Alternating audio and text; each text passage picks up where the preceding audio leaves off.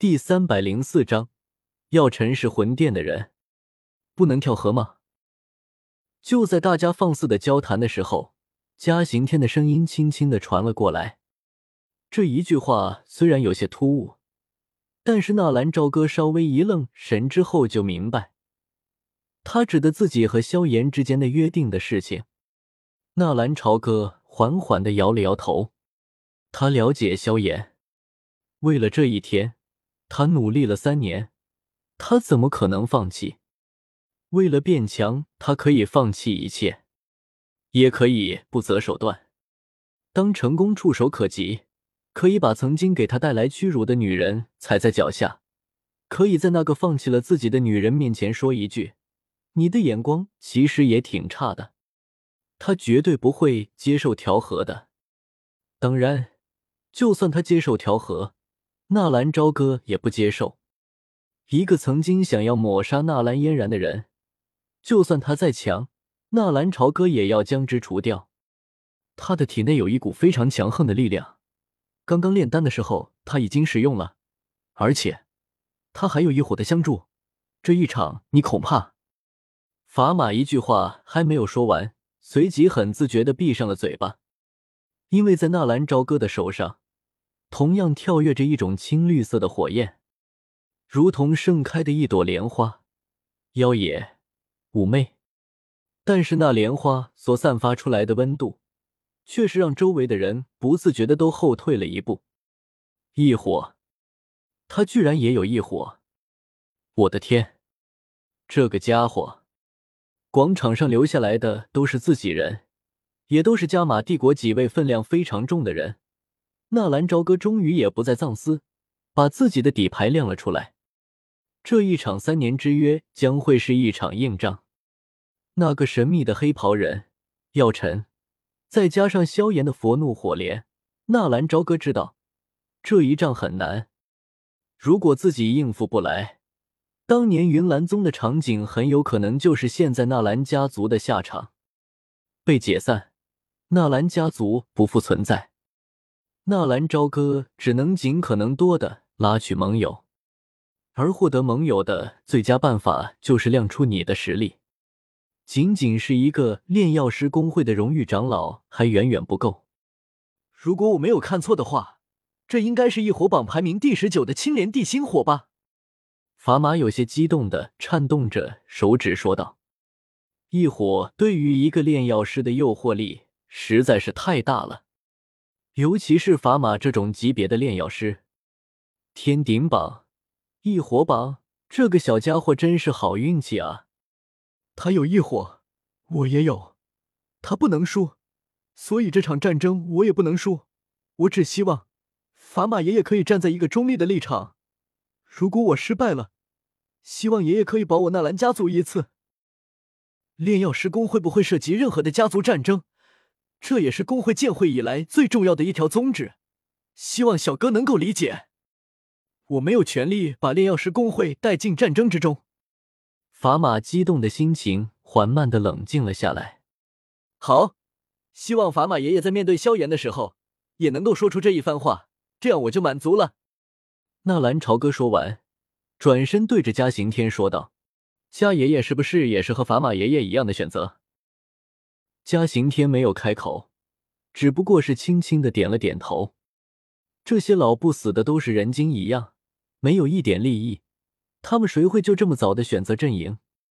萧炎在对付云岚宗的时候，这两个老家伙可是一致点头同意过的。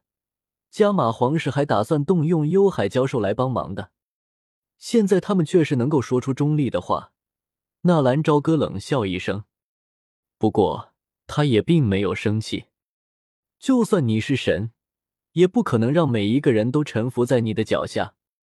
你能做的就是让他们匍匐，你要强大到让他们不敢站起来。看到气氛有些沉默，纳兰朝歌还想说些什么。我会站在你这边。一句坚毅的话语打破了沉默。一身华服的妖夜。昂首挺胸的走到纳兰朝歌的面前，轻轻的握住纳兰朝歌的手。纳兰朝歌冲着妖夜微微一笑：“傻瓜，这一次我可能真的是凶多吉少，到时候万一我失败了，不要强出头，有你在，帝国才能稳定。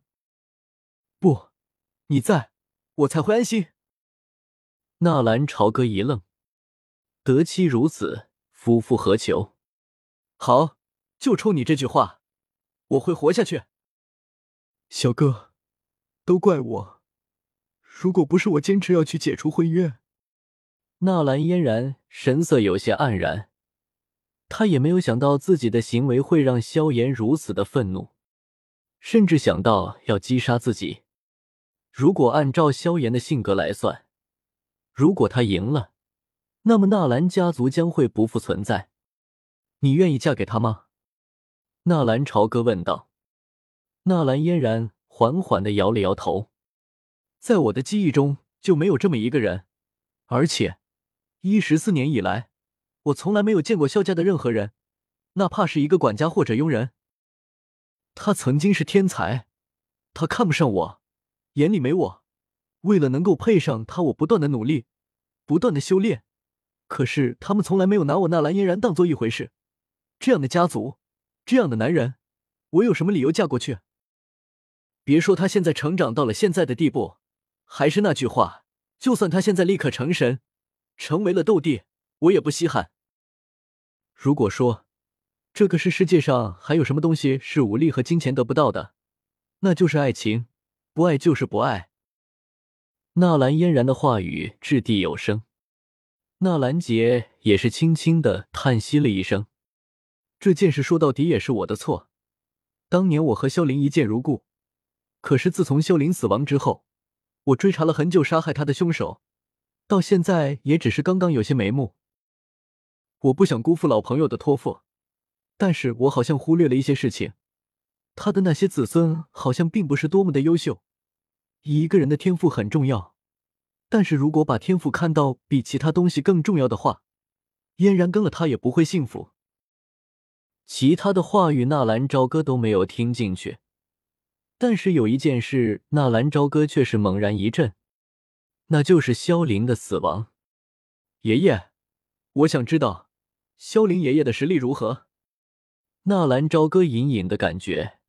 萧林的死亡并不是那么简单的，他在死亡之前是五星斗王，只不过他有不得已的苦衷，隐藏了实力。你问这个干什么？纳兰杰疑惑的看了一眼纳兰朝歌，他是怎么死的？根据我多年的调查，他是被一个神秘的势力杀害的，而那个神秘的势力神出鬼没。最近我有种感觉，他们又出现了。神秘势力。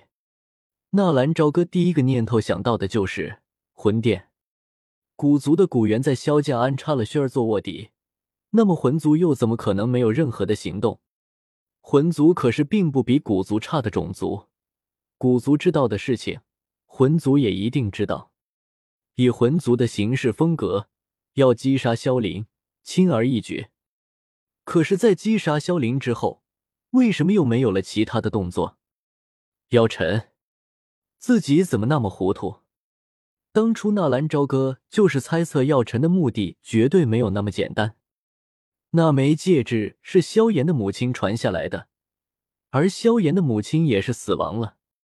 而这枚戒指里面恰好有药尘的灵魂。药尘是怎么死的？药皇寒风勾结魂殿的人把药尘杀害的。以魂殿的实力，还有对灵魂力量的掌控。